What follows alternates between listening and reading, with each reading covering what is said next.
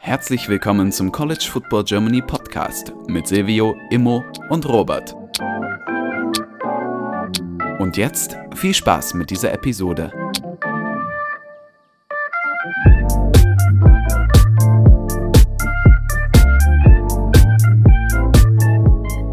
Hallo und herzlich willkommen zu dieser neuen Folge des College Football Germany Podcast. Mit dabei ist heute Silvio. Moin. Und ich, Robert. Wir sind wieder für eine kleine äh, College Football Germany Podcast Espresso Folge am Start und wollen heute über das äh, National Championship Game sprechen, was von der Nacht von Montag auf Dienstag stattfinden wird.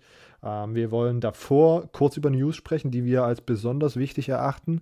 Äh, weitere Spielertransfers und so weiter und so fort sind passiert, aber werden von uns dann äh, in der Offseason nochmal genauer analysiert äh, und besprochen. Deswegen nur kurz News, dann kurz ein Rückblick, was uns bei den Semifinals aufgefallen ist und dann über die Storylines und Matchups und Sachen, die wir am National Championship Game interessant finden als Preview. Okay, äh, damit kommen wir direkt zu den News. Als erstes, die Oklahoma Quarterback-Situation hat sich ein bisschen verändert in der letzten Woche, in den letzten Wochen. Ähm, wir haben schon besprochen, dass äh, Spencer Rattler zu, Okla äh, zu, von Oklahoma zu South Carolina getransfert ist. Äh, dann ist jetzt die Woche Caleb Williams, äh, der Starter für den Großteil der Saison bei Oklahoma, äh, hat bekannt gegeben, dass er transfern wird. Und äh, wenige ich, ich glaube, ich will nicht sagen wenige Stunden, aber ich glaube 24 Stunden oder weniger danach hat Dylan Gabriel, der eigentlich von USC zu UCLA transfern wollte, gesagt, nee, ich gehe doch nicht zu UCLA, sondern gehe zu Oklahoma und wird dort jetzt sozusagen Quarterback. Äh, Caleb Williams noch kein Team gefunden, da ist erstmal nur die Aussage, er ist im Transferportal und es wurde nochmal betont, dass, es, dass er auch nicht ausschließt, dass er zu Oklahoma zurückkommt, was natürlich aber immer so ein bisschen äh, äh, weirde Aussage ist, weil warum sollte man dann ins Tran Transferportal gehen, wenn man nicht weggehen möchte? Ja, vielleicht irgendwie um die Option zu, zu, äh, zu betrachten, die man hat. Aber keine Ahnung, Silvio, was sagst du, was sagst du zur ganzen Oklahoma Quarterback-Situation? Ähm, also erstmal, ich glaube tatsächlich jetzt nicht mehr, dass äh, Caleb Williams zurückkommen wird. Ich, einfach durch diese Dylan Gabriel-Sache. Ich meine, Dylan Gabriel war dann an dem Tag, glaube ich, wenn ich es richtig gelesen habe, ich war nicht so viel auf Twitter in den letzten Tagen, aber ich glaube, den Tweet, den ich gesehen habe, hat gesagt, dass er an dem Tag, an dem er bekannt gegeben hat, dass er zu Oklahoma geht, eigentlich seine Classes bei UCLA hätte beginnen sollen. Von daher sehr, sehr okay. weird. Ähm, ja, also äh, ich glaube ich glaub nicht, dass äh, Caleb Williams aktuell zurückkommt. Ich, wenn er zurückkommt, dann wäre das natürlich ein Almighty Quarterback Battle. Aber ich glaube, dieser ähm, bei Oklahoma hat dieses Jahr einen Forster Quarterback Recruit. Ich glaube, der ist nicht. Ewers war der von, oder wie heißt der nochmal von, von Texas? Ewers. Quinn Ewers. Ewers, ja. Und äh, Oklahoma hat, einen, hat jetzt einen Quarterback Recruit, der heißt Evers, glaube ich. Ah. Ähm, und der hat direkt gesagt, dass er ready sei, äh, zu competen. Also ich glaube, das, das wird noch, noch ganz interessant. Ähm, ja, also ich meine, es war, äh, ich weiß nicht, also ich war tatsächlich dann doch ein bisschen überrascht. Ich habe wirklich gedacht, dass Caleb Williams bleibt, aber ich kenne den Beat von Oklahoma nicht so. Also es kann sein, dass das natürlich schon immer so war, dass man gedacht hat, dass er geht. Aber ich dachte, der diese Kontinu ja, so ein bisschen, also Kontinuität würde ich nicht sagen, aber Venables als Person fand ich schon relativ interessant und ich dachte, dass das vielleicht so ein bisschen für Keller Williams auch interessant ist, so seine Vision von dem Ganzen. Ähm, deshalb äh, war ich schon überrascht. Aber ich glaube nicht, dass. Ich bin jetzt tatsächlich eher gespannt, wo Caleb Williams hingeht. Ich meine, die logische Ding ist natürlich USC. Mhm. Ähm, zu dem anderen, dann gehen beide Quarterbacks zu USC. Das eine geht zu dem Realen. Ich sag nicht, welches das reale USC ist.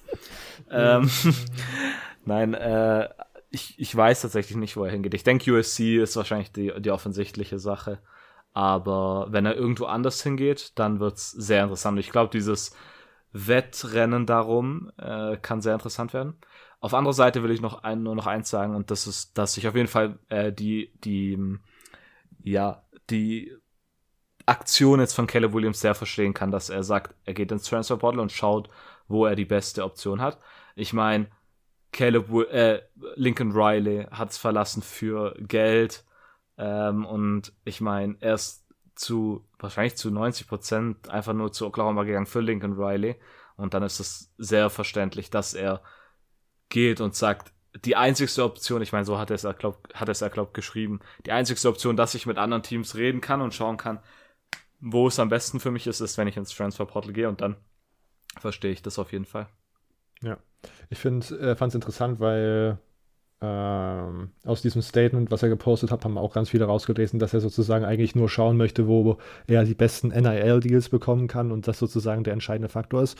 Und das auch der Beweggrund war, warum er aus Oklahoma weg möchte, was ich irgendwie wieder so ein bisschen, weiß ich nicht, eine schwierige Schlussfolgerung fand, wenn man sozusagen betrachtet, dass Lincoln Riley, der jahrelange QB-Whisperer bei, bei Oklahoma, sozusagen das Team verlassen hat, dann fände ich das auch wie eigentlich eine recht äh, ich weiß nicht, das ist das ein legitimer Schritt sozusagen zu sagen, ich bin hierher gekommen wegen Lincoln Riley, wegen dem, was er in der Vergangenheit mit Quarterbacks gemacht hat. Ähm, und wenn Lincoln Riley nicht mehr da ist, dann ich, schaue ich mich nach anderen Optionen um. Äh, dass dann vielleicht andere, bei, dass man bei anderen Schulen vielleicht größere NRL-Dienst bekommt, das will ich gar nicht ausschließen, aber sozusagen da so den, den Hauptgrund raus, finde ich irgendwie ein bisschen äh, weiß ich nicht, ob, ob ich da, also ich hätte habe das jetzt nicht so gelesen, um das ehrlich zu sagen. Ich bin deswegen auch sehr gespannt, wo er landet, weil das ein sehr, sehr großes Talent ist und auch ein sehr guter Spieler ist. Das haben wir ja jetzt diese Saison schon gesehen. Er hatte auch seine Auf und Abs, aber äh, dass das ein sehr guter Quarterback ist, ich glaube, das will ja keiner bestreiten. Ähm, und es bleibt spannend, wie Oklahoma dann auch nächstes Jahr aussieht. Ähm, weiter jetzt wahrscheinlich erstmal zu weiteren Coaches.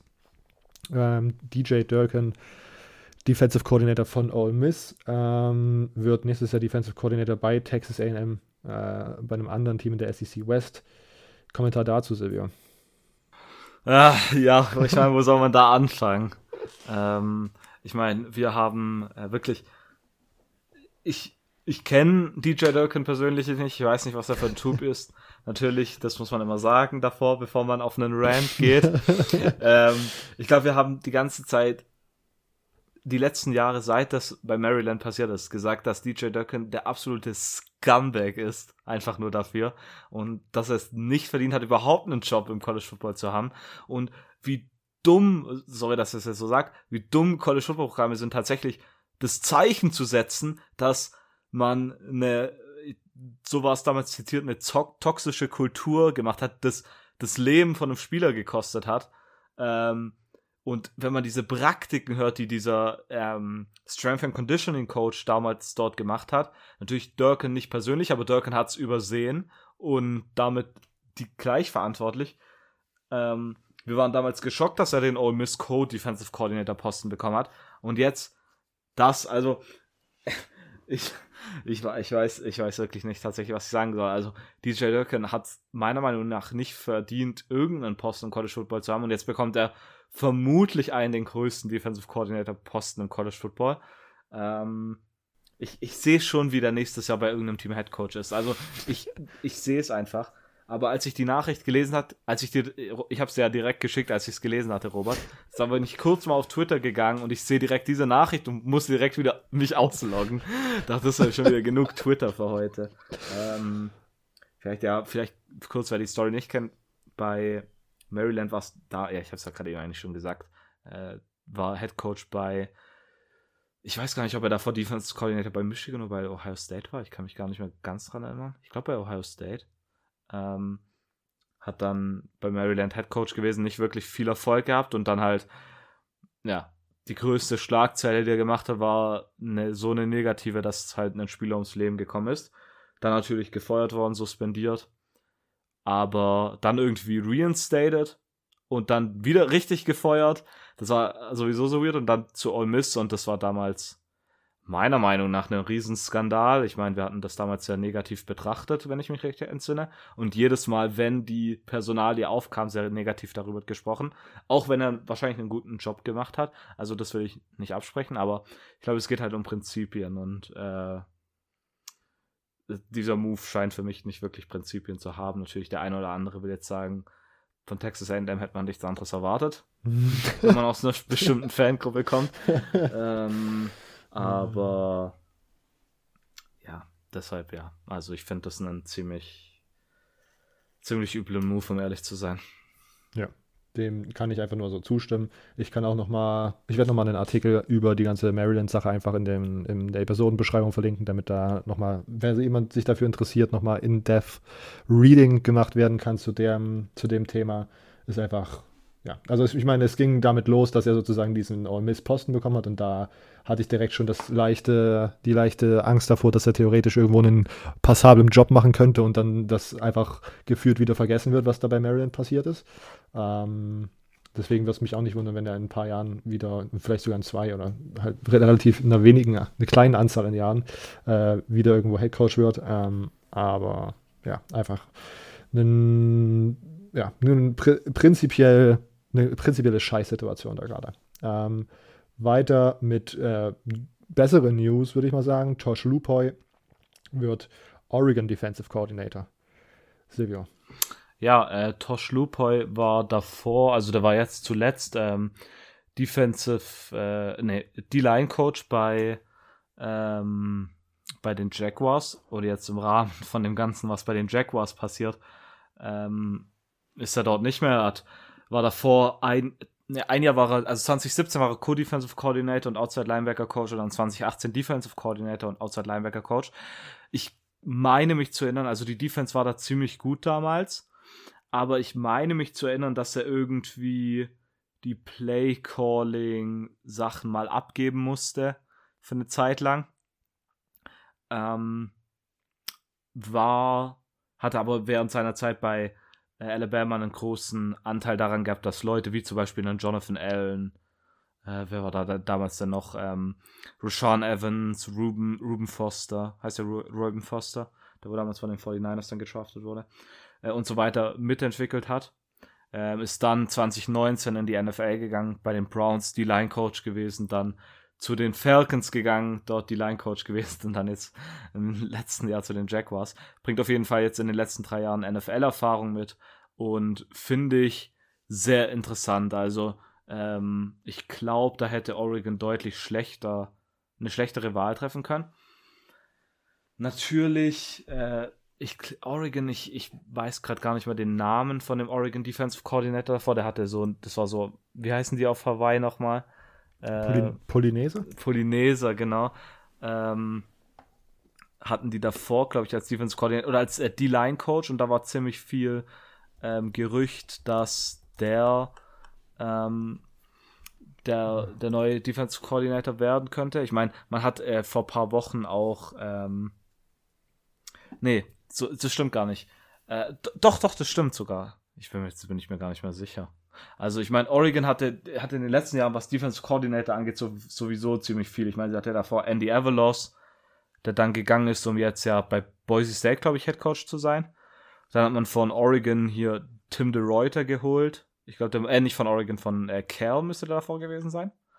Ähm, ja, also man hat, äh, ja, ich glaube, dann hat man als Defense, als Co-Defensive Coordinator hatte man jetzt noch jemanden geholt und dann eben Tosh Lupoy, der Pac-12-Erfahrung hat, dadurch, dass er bei Cal halt gespielt hat ähm, und dort auch am Anfang gecoacht hat.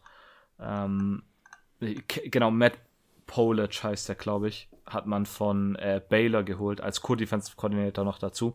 Also ich finde, es ist auf jeden Fall eine sehr interessante Truppe, aber ich weiß gerade nicht mehr, wie der, wie der ähm, Ding heißt wie dieser Polyneser heißt, aber der war ein sehr, sehr guter Recruiter, glaube ich. Ich hatte damals Sam gefragt, was er davon halten würde, und Sam meinte mehr oder weniger, das sei nicht das Nice. Ah ja, äh, Joe Sala, Joe Salavea heißt der, glaube ich. Mhm. So, so ein richtiges Biest. War letztes Jahr Associate Head Coach, Co-Defensive Coordinator, Run Game Coordinator. Ähm, den fand ich eigentlich relativ interessant, dadurch, dass er halt meiner Meinung nach relativ gut recruiten kann. Ähm, und jetzt aktuell joblos ist. Also ähm, dadurch, dass er nicht übernommen wurde. Ähm, ja, deshalb mal schauen. Wahrscheinlich kommt er dann irgendwie bei Miami unter. Im Cristobal Tree ja, aufgewachsen. Genau. Ähm, weiter mit den Coaches-Gerüchten, oder besser gesagt, weiter mit einem Gerücht, weil Tosh Lupol war zwar noch nicht confirmed zum Auffall, zum, zum Zeitpunkt der Aufnahme, aber sah nach einem sehr, sehr likely aus, oder? Das war das Prädikat. Ja, also Oregon hatte mal den Tweet noch nicht rausgehauen, aber mehr oder weniger alle Journalisten haben das berichtet. Ja. Und ich weiß nicht, ob da so eine Sache ist mit den äh, mit der NFL-Season, dass die erst zu Ende sein muss, bevor man sowas offiziell offiziell machen kann. Ah, okay. ähm, aber äh, das ist wohl offiziell, also offiziell nur, nur die Bestätigung fehlt noch. Ja. Äh, weiteres Gerücht, Bill O'Brien, der Offensive Coordinator von Alabama, der dieses Jahr das erste Jahr OC bei Alabama ist, davor Head Coach und soweit ich mich erinnern kann, ja auch GM bei den Texans in der NFL, äh, wird jetzt für den, für den Head Coaching Job bei den Jaguars interviewt. Das war die, das war die äh, Neuigkeitsreview, oder? Genau, ja. Also, ich meine, die Sache mit Bill O'Brien ist ja, also, die, normalerweise gehen die Coaches ja immer zu, zu Alabama, bleiben ein paar Jahre irgendwie als Analyst oder so, aber Bill O'Brien hat einfach direkt den Offensive Coordinator Posten bekommen, was ich damals schon sehr interessant fand. Ich dachte, dass er für College Football Programme sehr interessant sein könnte. Ich dachte zum Beispiel, Oregon wäre tatsächlich eine Option, wo er unterkommen könnte. Äh, meiner Meinung nach ist Oregon mit einer schlaueren Option gegangen mit Dan Lanning, mit einer langfristigeren Option. Ähm, weil ich meine, Bill O'Brien hat ja äh, gute Erfahrungen als Penn State Head Coach gesammelt ähm, bevor er zu, zu den Texans gegangen ist. Ähm, ja, also ich, ich mal, ja, ich würde tatsächlich bezweifeln, dass er den Jaguars Head Coaching Job aktuell bekommt. Hm. Was, also ich, wie gesagt, ich kenne mich in der NFL nicht so krass aus, aber was ich so gelesen habe, ist dieser Offensive Coordinator von den Bucks, ein höherer Kandidat, heißt er Leftwich? Leftwich? Ich glaube, ja. ich weiß es gar nicht mal ganz. Byron Leftwich heißt er, glaube ich. Ähm, deshalb, ja, aber ich meine, bei Alabama kennt man sich aus mit Offensive Coordinator Changes und Coordinator Changes allgemein. Also wird es mich nicht überraschen, äh, wenn er weggeht. Ich glaube, wahrscheinlich wird es in der NFL auch noch andere Eröffnungen, Head Coaches geben. Von daher, ich meine, nach, nach zu den Jaguars musst du halt, glaube ich, echt auch wollen, wenn so das, was ich zuletzt lese. Ähm, deshalb, ja, bin mal gespannt. Vielleicht wird Urban Meyer dann der Offensive Coordinator. Oh, Jesus fucking Christ, Alter. Das wäre das, wär das ultimative Meme. oh Gott. Ähm, Todd Bates, Clemson Defensive, Defensive Tackle Coach, äh, geht mit Brent Venables zu Oklahoma in derselben Position. Auch da Kommentarsreview. Ja, ich meine, das fand ich tatsächlich einen sehr interessanten Move und ähm, Todd Bates war Recruiting Coordinator zudem bei ähm, Clemson und hat da eine Top-Class nach dem anderen äh, mit zu Clemson geholt. Die Sache war eigentlich schon seit Wochen irgendwie dann so inoffiziell vermutet, also vermutet worden, dass er irgendwie gehen könnte, nachdem er nicht Defensive Coordinator gemacht wurde, ähm, sondern ich glaube der Safeties Coach wurde Co-Defensive Coordinator gemacht und der Linebacker Coach irgendwie, ich weiß gerade gar nicht mehr die Namen richtig, ich weiß nur, dass Brandon Streeter auf jeden Fall Offensive Coordinator geworden ist, was, äh, was vermutet worden ist, aber Todd Bates war mehr oder weniger so der höchste Name, den man dachte, ja, der wird wahrscheinlich Defensive Coordinator, als Recruiting Coordinator, großer Name auch, hat viel Gutes gemacht für Clemson.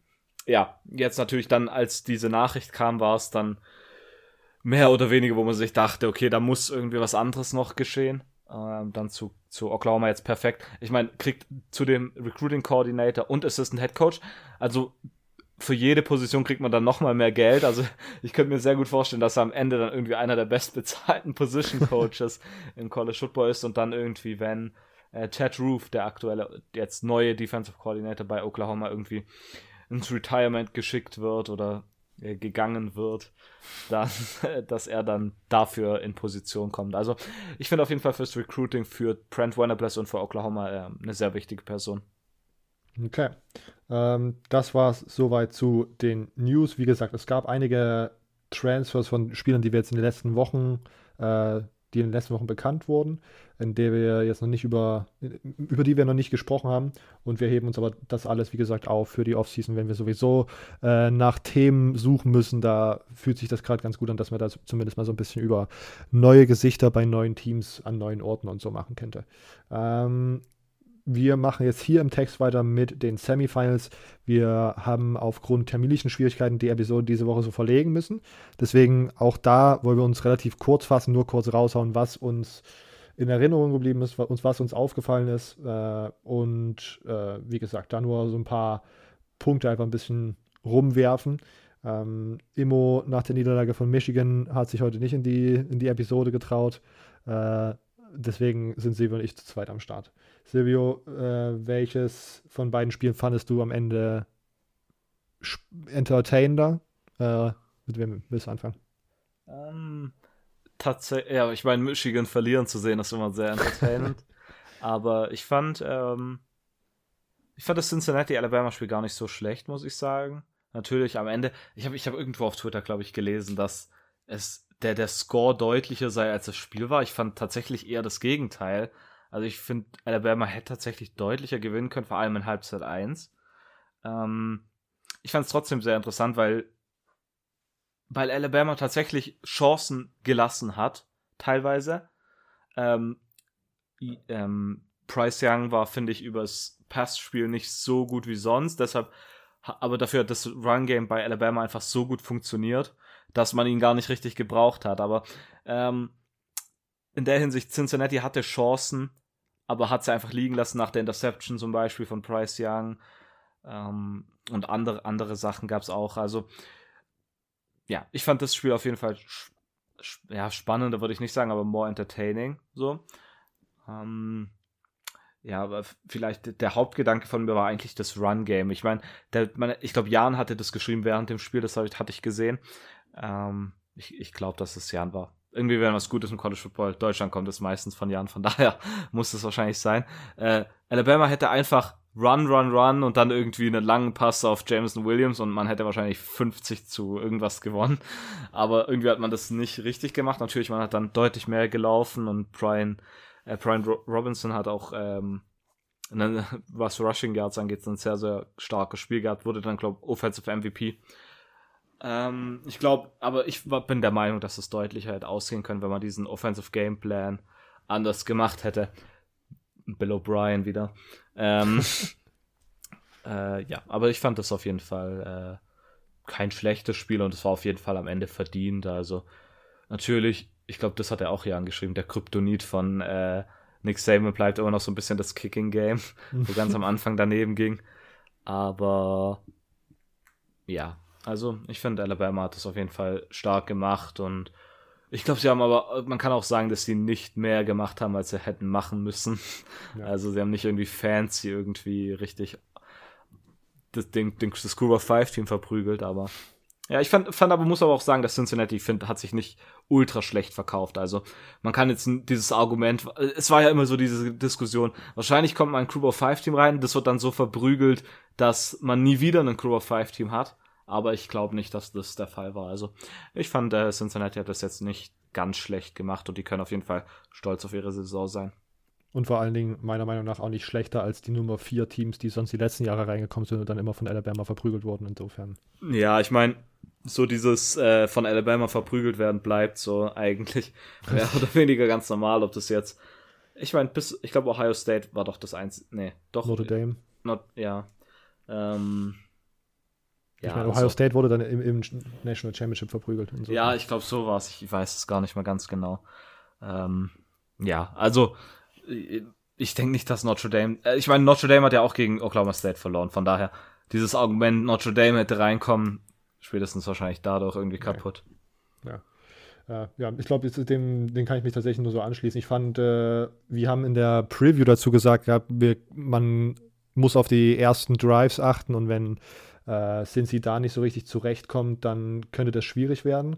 Und bei mir war es schon so, dass man nach dem ersten Drive der nach dem ersten Drive schon so ein bisschen, als, als jemand, der sozusagen für Cincy war, hatte ich nach dem ersten Drive von Alabama schon so ein bisschen Bauchschmerzen, weil wenn man halt es im Grunde zehn Läufe hintereinander machen kann und dann am Ende an der Goal-Line oder kurz vor der oder in der Redstone dann einfach einen Pass zum Touchdown macht, ist halt, äh, sage ich mal, suboptimal.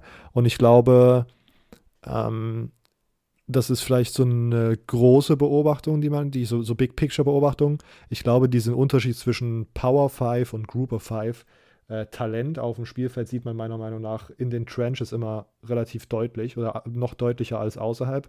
Ich denke sogar, dass äh, also die Pass-Defense von Cincinnati hat das weiterhin gut gemacht und die musste aber halt nicht getestet werden, weil eine O-Line auf dem Niveau von Alabama einfach die, den Ball sozusagen oder die, die Wege für Brian Robinson frei machen konnte, der dann auch einfach ein absurd gutes Spiel hatte. Und ähm, dieses Mal wurde sozusagen so ein bisschen vielleicht würde ich jetzt mal sagen, bloßgestellt, wie äh, groß der Unterschied ist zwischen einer Defensive Front, einer Group of Five Defensive Front und der O-Line von Alabama. Das Jahr davor, wenn ihr euch erinnern könnt, da wurde so ein bisschen bloßgestellt, wie, der, wie groß der Unterschied ist zwischen einer Defensive Front von, auf dem Niveau von Georgia und der O-Line von Cincinnati auf einem Group of Five Level.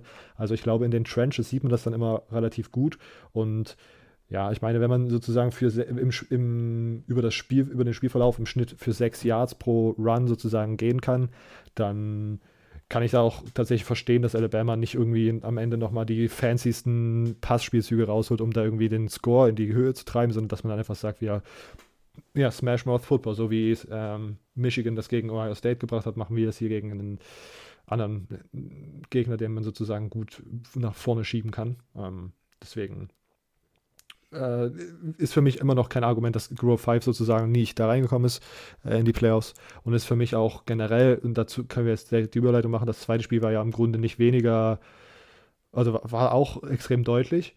Ähm, und es gab da verschiedene, ich, ich glaube sogar Peter, einer äh, Friend of the Program, hatte dann geschrieben, dass das me seiner Meinung nach sozusagen gegen eine Playoff-Erweiterung spricht, was ich einen auch interessant, eine interessante Schlussfolgerung äh, finde, weil ich es, glaube ich, nicht so sehe. Ich finde, das, darüber haben wir, glaube ich, auch oft gesprochen, diese Spiele oder dieser Unterschied zwischen den Top 4 Programs und dem Rest ist gerade einfach so hoch, dass man, glaube ich, auch in dem in einem 12-Team-Playoff viele Blowouts haben könnte, aber dann hat man halt einfach mehr Spiele, die mattern, im Gegensatz zu halt Spielen wie dem Alamo Bowl, wo dann die Hälfte der aller, aller Teilnehmer irgendwie outgeoptet ist und alle dann nur so ein bisschen da sind, um irgendwie so ein bisschen Swag von irgendeiner Versicherungscompany zu bekommen oder so, ähm, ist auch immer, ist auch, äh, ja, auch immer so meh. Silvio, das zweite Spiel, außer dass äh, Michigan da verloren hat und dich das äh, als Michigan State-Fan freut, was, was hast du da mitgenommen?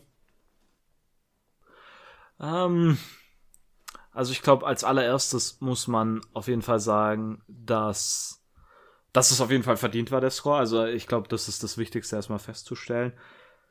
Ähm, ich war sehr überrascht tatsächlich von Stetson Bennett. Also ich finde, er hat solide gemacht. Stetson Bennett ist ja ein Guy. Ja, also ich glaube, die meisten glauben nicht, dass er irgendwie in die NFL kommt oder irgendwie dann ein großer Star ist. Und äh, ich glaube, es wird bis heute von manchen Leuten kritisiert, dass JT Daniels nicht startet. Aber äh, Kirby Smart hat immer gesagt, sie glauben, dass Stetson Bennett jetzt für sie der richtige Guy sei in dieser Situation, dass man mit ihm rollen kann.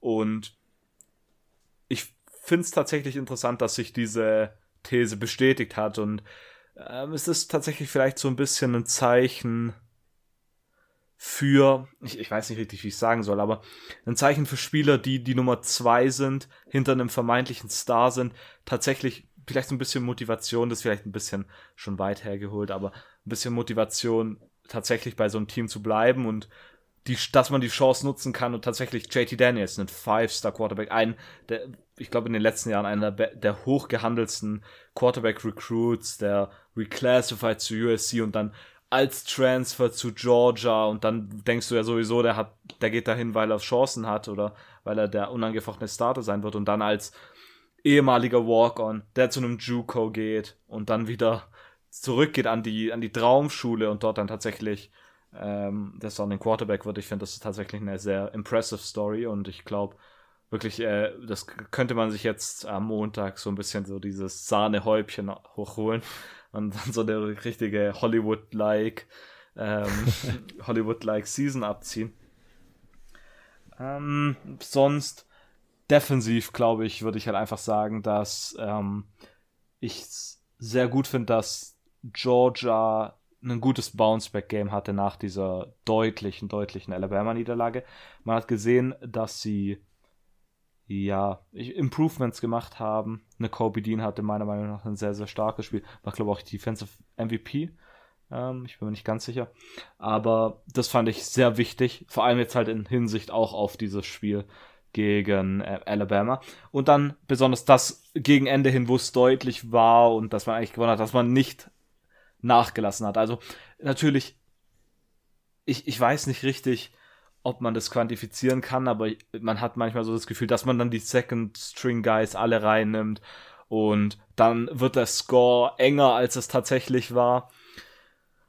Von daher fand ich das eigentlich sehr, sehr gut, dass man äh, nichts hat anbrennen lassen und bis zur letzten Sekunde eigentlich Vollgas gegeben hat.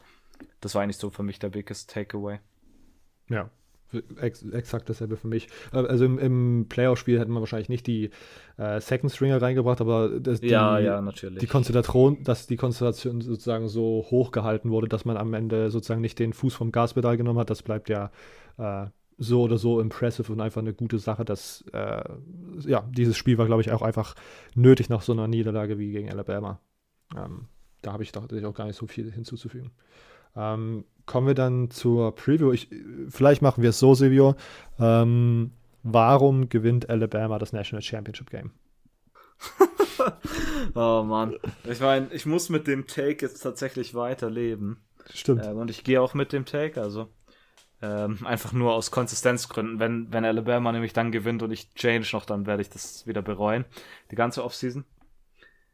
Ähm, ich meine, Georgia wird wahrscheinlich aus den Fehlern lernen, die sie gegen Alabama gemacht haben. Sie werden das, äh, das Passspiel wahrscheinlich nicht so zulassen. Ich denke, sie werden viel, vermutlich auch von diesem Cincinnati-Game tatsächlich lernen, dass, wie man den Pass stoppen kann. Und ich glaube, dass Alabama gegen den Run dann auch mehr Probleme haben wird. Also als, als sie gegen Cincinnati hatten. Warum gewinnt Alabama? Ähm, ich glaube, ich glaube einfach, dass Alabama das kom komplettere Team in der Offense ist. Ähm, Cincinnati hat natürlich, äh, Cincinnati sage ich schon, Georgia hat natürlich wahrscheinlich die beste Defensive College Football. Aber ich glaube tatsächlich, dass selbst mit dem Verlust von John Matchy ähm, Alabama noch immer eine komplettere Offense hat. Ähm, und ich, man sieht das, glaube ich, auch in den Statistiken. Äh, man hat bei habe ich das überhaupt richtig aufgeschrieben? Ich meine, ähm, ich glaube, Alabama hat eine der besten Pass-Offenses im College Football. Nee, eine der besten Total Offenses, irgendwie so. Äh, ich weiß es nicht mehr. Aber ich glaube ich glaub auf jeden Fall, dass die Offense aktuell kom kompletter ist. Also, äh, so dass das ganze Pro Paket dort besser ist. Und ich glaube, äh, dass sie davon profitieren können. Und das wäre aktuell so mein erster Take. Okay. Äh, ja, ich glaube, ich, ich, ich werde mich nicht anschließen, weil mein Take am Ende sein wird, dass Georgia das Ding gewinnt. Äh, aber was eindeutig für Alabama spricht, ist, wie gesagt, die rundere Offense. Man hat den besten Spieler im College Football mit Bryce Young, dem Heisman Trophy-Winner. Ähm, wir haben gesehen, dass die äh, Passing Attack um Young und Jameson Williams halt einfach, was die anrichten kann, im ersten äh, Georgia-Spiel zum Beispiel. Ähm, und äh, Brian Robinson, wie gesagt, ich denke auch nicht, dass der, ich meine, wenn wir uns das erste Georgia Alabama-Spiel aus, aus dieser Saison anschauen, da ist er auch so ein bisschen untergegangen, was nicht an ihm liegt, sondern einfach daran, dass Georgias Defense gegen den Run nochmal um einiges besser ist als gegen den Pass. Ähm, und ich bin tatsächlich auch der Meinung, dass das dieses Spiel wieder so sein wird. Ähm, deswegen bin ich gespannt, wie, ob, also ich, ich denke es persönlich nicht, dass Brian Robinson eine super große Rolle spielen wird im, im, im Laufspiel. Ähm, vielleicht äh, hat äh, irgendwie Alabama da irgendwelche Running Back Pass Situationen sich ausgedacht, wo sie denken, dass das äh, Georgia schocken wird. Ähm, aber äh, der hat eine Monster Performance gegen Cincinnati, das sollte man nicht verschlucken ähm, und mal schauen, wie das jetzt gegen, gegen Georgia wird.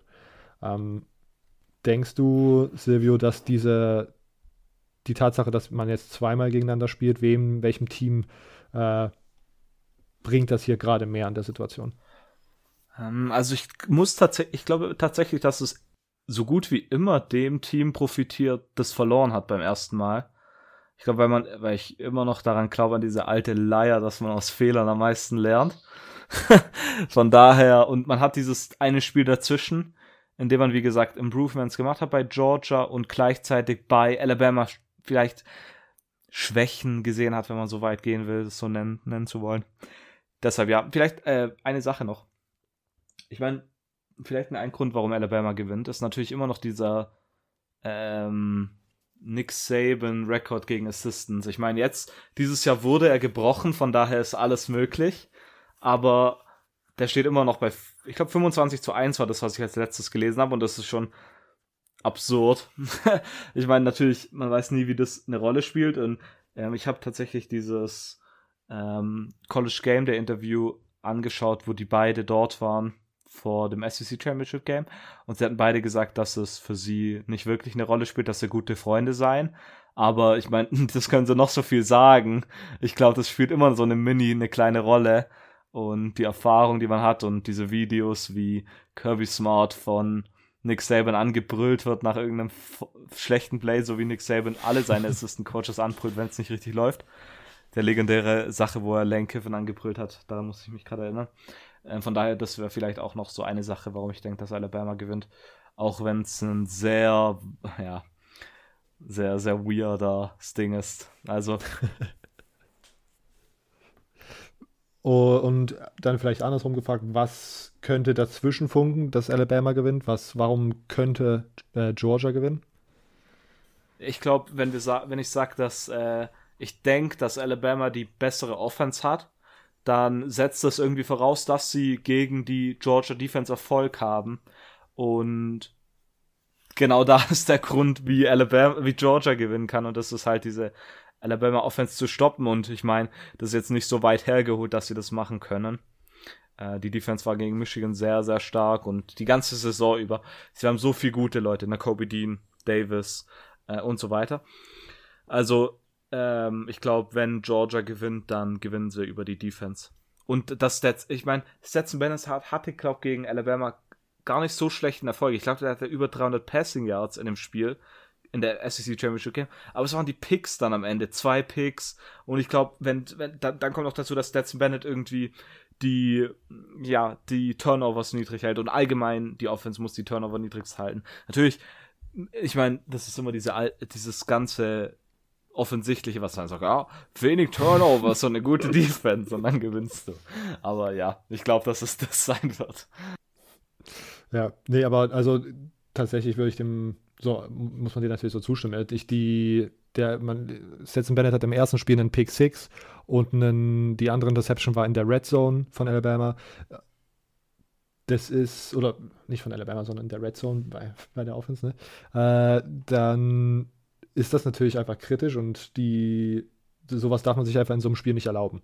Ähm, auf der anderen Seite muss ich ganz ehrlich sagen, ich habe immer noch so ein bisschen das Gefühl und alles, was ich so jetzt in Vorbereitung gelesen und gehört habe die letzten Wochen, äh, ist mein Vibe, dass dieses, dass dieses Ergebnis da im SEC Championship Game auch zustande kam, weil äh, Georgia so ein bisschen ge geschockt war oder Alabama so ein bisschen was gebracht hat, was Georgia nicht erwartet hat, diese Art an Offense einfach so hart den Pass zu äh, attackieren. Ähm, und dass das sozusagen so ein bisschen auch äh, Überraschungseffekt so mit reingespielt hat, was mir dann natürlich wieder so ein bisschen Hoffnung macht für jemanden, der jetzt sagt, Georgia gewinnt das Spiel, dass man sozusagen aus dem Spiel um eine, also einiges mitnehmen kann. Deswegen hätte ich tatsächlich auch unterstrichen, dass ich glaube, dass die schon mal gespielt haben, äh, Georgia gerade mehr äh, also mehr positive Sachen bringt als tatsächlich Alabama. Ähm, also die Hoffnung ist, dass man da irgendwie so ein bisschen ein besseres Verständnis hat für das, was Alabama offensiv machen wird und was Alabama defensiv machen wird, weil das vielleicht doch nochmal anders ist als die Defenses und die Offenses, die man sonst im Verlauf des Jahres gesehen hat und auch nochmal um einiges anders als Michigan. Ähm, was man auch noch erwähnen sollte, John Matchy ist immer noch nicht da. Der hat sich im, ich glaube, in dem Ende der ersten Halbzeit äh, bei dem SSG Championship Game äh, verletzt gehabt mit, der, mit dem Kreuzbandriss. Ähm, wenn man sozusagen sich nur auf äh, Jameson Williams äh, konzentrieren muss im Passgame, dann, und das ist ja auch schon wieder eine Untertreibung, weil da sind dann noch Slate Bowden und, und, die ganzen anderen talentierten Spieler bei Alabama, aber wenn man sozusagen nur diesen 1A-Thread hat, dann ist es, glaube ich, schon mal besser, als wenn man sozusagen Matchy und Crowd, äh, Jameson, Jameson Williams äh, am Start hat. Und sonst äh, bin ich auch gespannt. Ich glaube nämlich, dass Stetson Bennett tatsächlich zur richtigen, zum richtigen Zeitpunkt einfach komplett heiß gelaufen ist jetzt gerade. Das Michigan-Spiel äh, hat mir tatsächlich auch also sehr, sehr gut gefallen. Ähm, und ich glaube einfach, wenn er äh, sozusagen under pressure so ein bisschen besser performen kann. Der hat die ganze Saison unter pressure jetzt nicht ge gezeigt, dass er da so ein richtiger Wizard ist, da irgendwelche Situationen draus kreieren kann.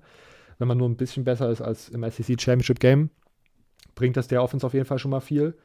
Uh, und um nochmal auf die Defense zurückzukommen, ich glaube, große, die große Sache, die wir nach dem SEC Championship Game besprochen haben, war, dass man Pressure kreieren konnte, aber Bryce Young war einfach zu mobil und ist einfach zu gut und hat sich dem den Sex und Tackles for Loss und so weiter und so fort da entziehen können. Und ich glaube, diesmal muss man einfach ihn dann auch zu Boden bringen. Es reicht nicht, Bryce Young unter Druck zu setzen, weil Bryce Young ist im Gegensatz zu Stetson Bennett ein Spieler, der sozusagen auch under Pressure kreieren kann. Ähm, und ich glaube, diesmal muss dann die Defensive Front von Georgia einfach den Sack zumachen und da einfach mal einen Sack holen und äh, ihn nicht mit einer weißen Weste dann davonkommen zu lassen. Äh, ja, ich glaube, das sind so meine Talking Points, die ich noch zu Georgia hat. Silvio noch irgendwelche abschließenden, zusammenfassenden Worte? Äh, ne, eigentlich nicht. Äh, du setzt auf Alabama, ich auf Georgia bei der Spread von minus zweieinhalb. Äh, wie tendierst du da? Ist, äh, ist Georgia minus zweieinhalb oder Alabama? Genau, Georgia ist minus zweieinhalb. Okay, ja, dann äh, Alabama Frage. plus 2,5 wohl. Okay. Äh, bei mir wahrscheinlich tatsächlich auch, weil ich tatsächlich mir vorstellen kann, dass das sehr, sehr knapp wird. Äh, auch wenn wir uns daran erinnern, dass diese Georgia-Alabama-Spiele sonst recht einseitig ausgegangen sind. Ne? Äh, okay, gut, dann äh, war es das tatsächlich soweit mit dieser Episode. Äh, wir rappen das an dieser Stelle hier ab äh, Espresso-Zeit haben wir die eine Stunde geschafft. Sehr gut, sind bei 41 Minuten geblieben, also sehr äh, gut verzehrbare Episode. Ja, das ist ein doppelter Espresso. Kann man doppelt. doppelt Ja, doppio. äh, genau, sonst vielleicht noch, was man noch erwähnen kann, organisatorisches. Ähm, wir werden nächsten Dienstag, also äh, übermüdet eine Episode aufnehmen und haben da tatsächlich auch schon einen Gast angefragt, der auch schon zugesagt hat, Silvio äh, der okay, dann äh, am Dienstag mit am Start ist. Immo ist gerade wieder in den USA, deswegen werden wir noch sehen, ob der sich dazuschalten kann oder nicht. Aber das war auf jeden Fall der Grund, warum er heute noch nicht da ist. Jetlag, Reisestress und so weiter und so fort. Ähm, genau. Und die nächste Episode nehmen wir also Mittwoch auf und ist dann äh, so wie eigentlich immer normal, Mittwochs in eurem Podcast-Player zu finden. Und danach, das werden wir dann nächste Woche auch nochmal erwähnen, äh, werden wir in die Winterpause gehen und äh, den ganzen Februar aussetzen, den Rest des Januars aussetzen und ihr werdet uns dann erst wieder im Anfang März hören. Wenn da nochmal ein genaueres Datum feststeht, werdet ihr das auf unseren Social Media Kanälen CFB Germany Podcast auf Instagram und at CFB Germany Pod auf Twitter äh, erfahren. Gut, dann trotzdem erstmal vielen Dank, dass ihr uns diese, äh, dass ihr diese Episode angehört habt. Wir wünschen euch viel Spaß beim National Championship Game, äh, das letzte Spiel der Saison. Äh, gut, und dann hört ihr uns, wie gesagt, nächste Woche Mittwoch übermüdet faselnd über das Spiel wieder. Bis dahin, ciao.